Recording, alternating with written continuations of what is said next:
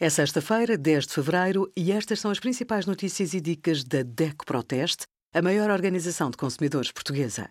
Hoje, em DECO.proteste.pt, sugerimos mudar de casa, o que fazer se estiver fidelizado ao serviço de TV, net e voz, aditivos, quando a cor é mau sinal, desconto direto de 6 cêntimos por litro em combustível na Cepsa com o cartão DECO+.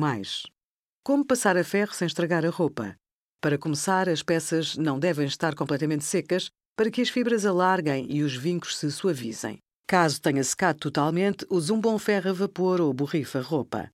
Verifique as instruções e os símbolos na etiqueta de cada peça e ajuste o ferro em conformidade.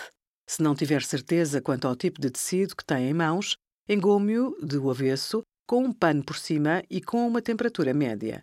Também pode testar o ferro numa pequena área menos visível e a baixa temperatura. Obrigada por acompanhar a DEC Proteste a contribuir para consumidores mais informados, participativos e exigentes. Visite o nosso site em deco.proteste.pt.